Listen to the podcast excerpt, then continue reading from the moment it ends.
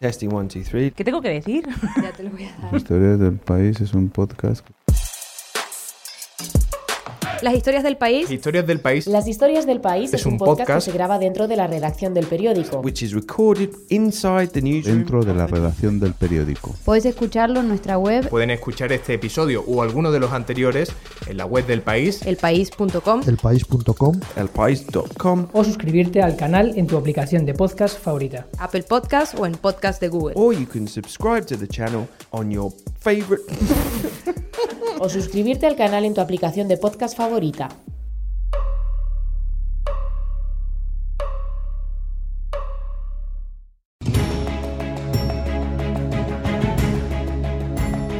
El juez sitúa como pieza clave a la hora de condicionar y predeterminar el amaño del partido Valladolid-Valencia al ya ex capitán del equipo pucelano Borja Fernández. Siempre te están comentando que eso existe, que, que es, eh, es una tontería negar la realidad. Aquí no vamos a estar para decir, no, esto no, sí, sí pasa.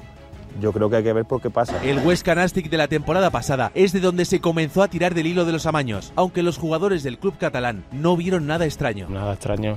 La lucha contra los amaños y la predeterminación de los resultados. Es un problema muy minoritario que afecta al 1% de los encuentros del fútbol, pero es un cáncer. Es un cáncer. Es un cáncer. Es un cáncer. Un cáncer que hay que erradicar.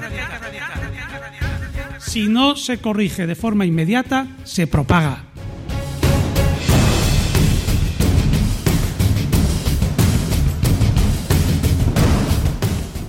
Esto de los amaños vuelve a ser noticia en España. Un amaño es un artificio para ejecutar o conseguir algo, especialmente cuando ese algo no es justo o merecido. En el deporte se usa la frase para referirse a las tramas que cuadran el resultado de un partido. ¿Y pasa mucho? Bueno, lo suficiente como para que la mayoría de nosotros conozcamos esa expresión. Pero lo es tanto como para que digamos que el fútbol en España es sucio.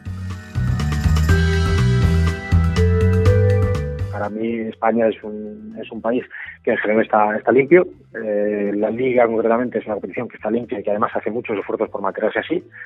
Y me parece que es una, una referencia. Miquel López de Torre es el presidente de J Digital. Eh, J Digital es una asociación sectorial eh, bastante transversal. Básicamente defendemos los, eh, los intereses de, del sector del juego en general y una regulación eh, que nos permita desarrollar la actividad eh, de la mejor manera posible. Esto de defender los intereses del juego quiere decir que ellos están constantemente monitorizando las tendencias de las apuestas para asegurarse de que no haya maños. Y si notan algo raro, son ellos los que avisan a la policía. En esencia, nosotros tenemos unos rangos basados en los históricos de cada competición, de cada mercado de apuestas, de cada tipo de, de apuestas, y cuando un evento se sale de esos rangos, lo investigamos, ¿no? Puede ser eh, por varios motivos, puede deberse al volumen de apuestas, al número de apuestas, a la concentración geográfica de las apuestas, a la concurrencia en el tiempo. Básicamente, si por poner un ejemplo, ¿de acuerdo? Si en un partido de eh, segunda división española lo habitual es que se jueguen 100 euros al mercado de 1x2, si se juegan 120 seguramente no investigaremos el mercado, pero si se juegan 200 o 150 o 300, entonces es cuando salta una alerta y, y entraremos en la investigación. Es cierto que no es muy habitual, ¿vale? Si vamos a, al número de alertas que se, han, que se han lanzado en España, hablamos de que el año pasado se produjeron, me parece que son 18 alertas en España por casas de apuestas, eh, que nosotros lanzamos alertas. Eh, de ellas en fútbol hablamos de siete alertas eh, no las tengo divididas por categorías, pero que con la cantidad de partidos que ha habido en España, yo creo que nos da una imagen del de, tamaño del problema, que realmente es, es, algo bastante marginal.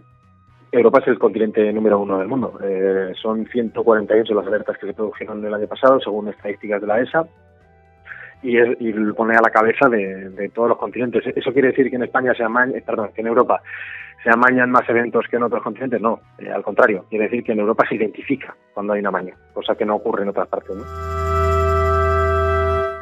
Eso tiene que ver con la cantidad de amaños, pero ¿y en cuanto a la cantidad de dinero? El, el único caso del que podemos hablar con, con, conocimiento de causa, porque realmente ya se ha hecho público a finalizar la investigación, etcétera, que fue eh, el caso Futures, esta operación ha tenido como objeto principal eh, la investigación de amaños de partidos de tenis en las categorías de ITF, Futures y Challenger y las apuestas que se han realizado eh, sobre esos partidos por Internet hacían apuestas eh, que no eran normales, puesto que tenían un mayor ratio de apuestas en esos partidos que los habituales, y además si apostaba eh, mayores cantidades tenían mayores ganancias. El impacto económico es el daño económico que se produjo a las casas de apuestas eh, en las que se habían producido las apuestas relacionadas con aquellos años, no llegaba a los 700.000 euros. Y estamos hablando con una red organizada, según describía la propia Guardia Civil, que involucraba a varias decenas de personas. Es decir, no llegaría cada uno de los implicados en la red a, recibir el salario mínimo de segunda división.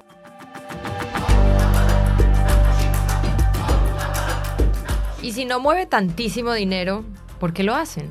Cuando hablamos de, amaños hay básicamente dos, tipos de amaños. Puede haber eh, amaños eh, a nivel de deporte de élite, por ejemplo la, Liga de Fútbol o incluso la Segunda División, eh, en los que los amaños en el 95%, por no decir más, 99% de los casos o casi el 100%, tiene un trasfondo deportivo porque realmente pues los, los jugadores ingresan unas cantidades de, dinero que hacen muy difícil que esto se pueda rentabilizar a través de apuesta deportiva, pero eh, hay, un, hay otra serie de categorías en las que evidentemente los jugadores ingresan menos dinero y puede ser eh, más, eh, más tentador, digamos, el, cometer este tipo de, de irregularidades. Quizás por eso llama tanto la atención el caso de la operación Oikos, como bien lo explica David Álvarez, periodista de la sección de deporte del país que ha seguido la historia. El Oikos tiene el matiz de que eh, lo deportivo es secundario y donde se ve que se puede obtener el beneficio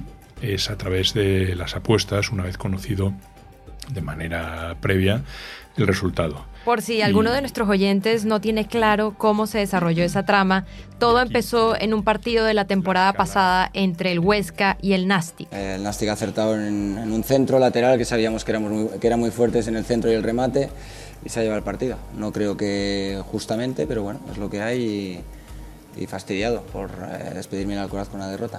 El Huesca sube a Primera División por primera vez en su historia, en, casi 110 años, eh, un lunes 21 eh, de mayo de 2018 en Lugo. Se convirtió en realidad. El Huesca ganó anoche en Lugo y es equipo de Primera División. Eso da pie a dos cosas eh, que suceden eh, más o menos al mismo tiempo. Por un lado, una alegría formidable entre el equipo y la ciudad y unos días eh, de celebraciones que se extienden hasta el jueves, desde esa noche del lunes. Y por otro lado, comienzan un montón de movimientos de sospechas, suspicacias, dudas y nervios dentro del club porque eh, los dirigentes eh, comienzan a sospechar eh, que el siguiente partido que tienen que jugar el domingo siguiente en Huesca contra el Nastic de Tarragona puede estar amañado y que sus jugadores pueden participar en ese amaño. Ya había ascendido a Primera División y tenía una diferencia de casi 30 puntos eh, respecto al Nastic, al Nastic, es decir, había una diferencia deportiva eh, muy evidente. Es verdad que el Nastic estaba peleando por, por intentar mantenerse en segunda división pese a todos estos indicios eh, de amaño y todo lo, que dicen los informes que son muy, muy, muy contundentes sobre lo sospechoso de los movimientos en las casas de apuestas, el Huesca marca un gol eh, al final del primer tiempo que se le anula. Eh, pero lo curioso es que los informes de los movimientos de las apuestas eh, lo que dicen es que pasara lo que pasara en el campo, en los mercados en vivo, los que funcionan mientras se está jugando el partido, en los que se apuesta eh, mientras está jugando, no sufrieron ninguna alteración. Eh, no estaban absolutamente convencidos de que el Nastic terminaría ganando el partido, pasara lo que estuviera pasando en el campo. Eh, y bueno, finalmente el, Nastic me anotó un gol en el segundo tiempo y se llevó, y se llevó el partido. Y eso hizo saltar las alarmas. De hecho, durante aquel encuentro se suspendió la cotización de la mitad de las casas de apuestas más importantes del mundo después de que dos de ellas 888 y Unibet pusieran en marcha el protocolo que nos explicaba antes el presidente de J Digital. Alertaron de la entrada de grandes cantidades de dinero apostando por el 0 0 al descanso y la victoria visitante al final, como ocurrió. Y claro, A nivel deportivo, el Huesca ya había pasado a primera. No sufría si perdía ese partido. Tal vez así es como fueron tentados los jugadores, en principio, por la módica cantidad de 200.000 euros.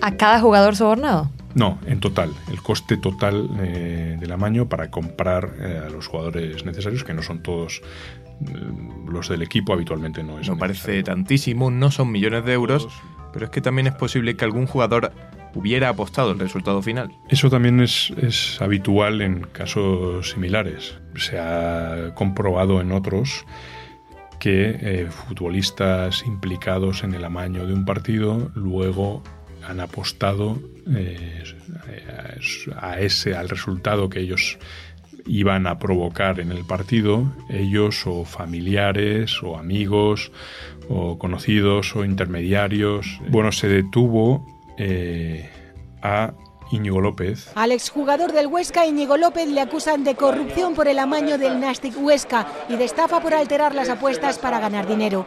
Tranquilo, nada, todo tranquilo. Futbolista que este año ha estado jugando en el Deportivo de La Coruña y que el año anterior había eh, jugado en el Huesca, pero que no participó en, este partido. Pero los investigadores creen que es una parte muy importante de la trama y que funcionaba de enlace entre eh, los cabecillas y los eh, futbolistas que luego ejecutaban el plan. Ha escuchado una conversación que tiene con el médico del club. Hablan de perder el partido contra el Nastic. La policía lo llama amaño, su abogado desmotivación. Oye, pues que sales a los partidos a matar o sales un poco más relajado. En esa conversación... Claro, y esa trama presuntamente no solo amañó ese partido del Huesca. La policía también está investigando el Valladolid-Valencia de Primera División. La tenía el Valencia que iba a aprovechar los regalos del Valladolid. Este primero es de Kiko Olivas. Un Valencia que iba a acabar de sentenciar el partido en este grave error en la salida entre Joel y Alcaraz. El Valencia que consiguió su objetivo se mete en la Liga de Campeones tras ganar en Zorrilla por 0 a 2. Y el Saliñena Cariñena de la Tercera División. Eh, la misma red, el mismo grupo de personas que organiza o intenta organizar, según los investigadores, el amaño del partido Huesca Nastic para beneficiarse a través de las apuestas, intenta o de hecho arregla eh, el Valladolid-Valencia eh, con el mismo fin, que es eh, que alguien obtenga un beneficio a través de apuestas realizadas tanto en España como en el extranjero, especialmente en el extranjero. La policía tiene identificados como los dos eh, presuntos cabecillas de la trama a dos exfutbolistas profesionales que se conocieron en la cantera del Real Madrid eh, alrededor del año 2001 y que son Raúl Bravo. La verdad que el trato desde el minuto uno con todo el mundo ha sido algo espectacular. La verdad que nos ha tratado súper bien y ya no puedo decir nada más. Y Carlos Aranda. Carlos Aranda, en directo. han metido a los que menos culpa tenemos de todo al final. Y darle las gracias aquí a la, a la gente de la cárcel y a la gente de Zaragoza, de, de los calabozos y a la gente de Huesca. Carlos decía a vuestro abogado que no sabía por qué os acusaban.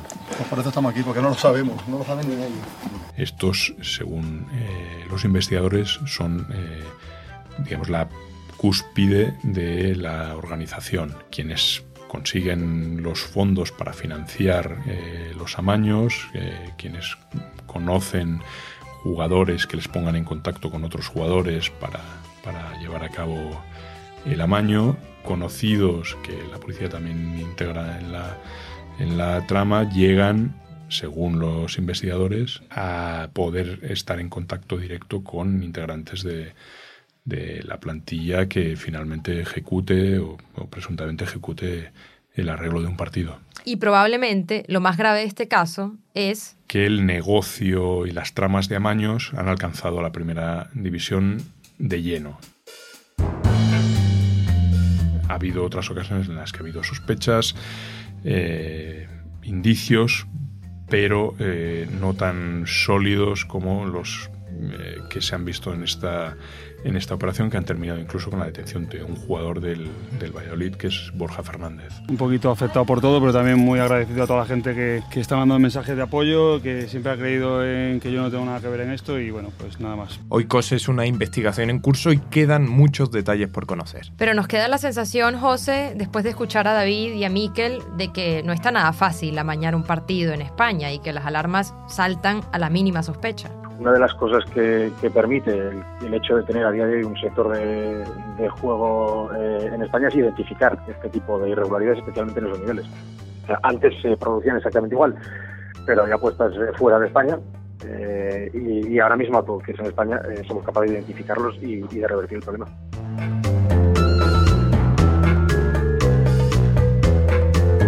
Si les ha gustado este episodio, se pueden suscribir para escuchar más en el canal de las historias del país de su aplicación de podcast favorita. Hasta aquí el episodio de hoy. Nos despedimos José Juan Morales y Verónica Figueroa. Gracias por escuchar.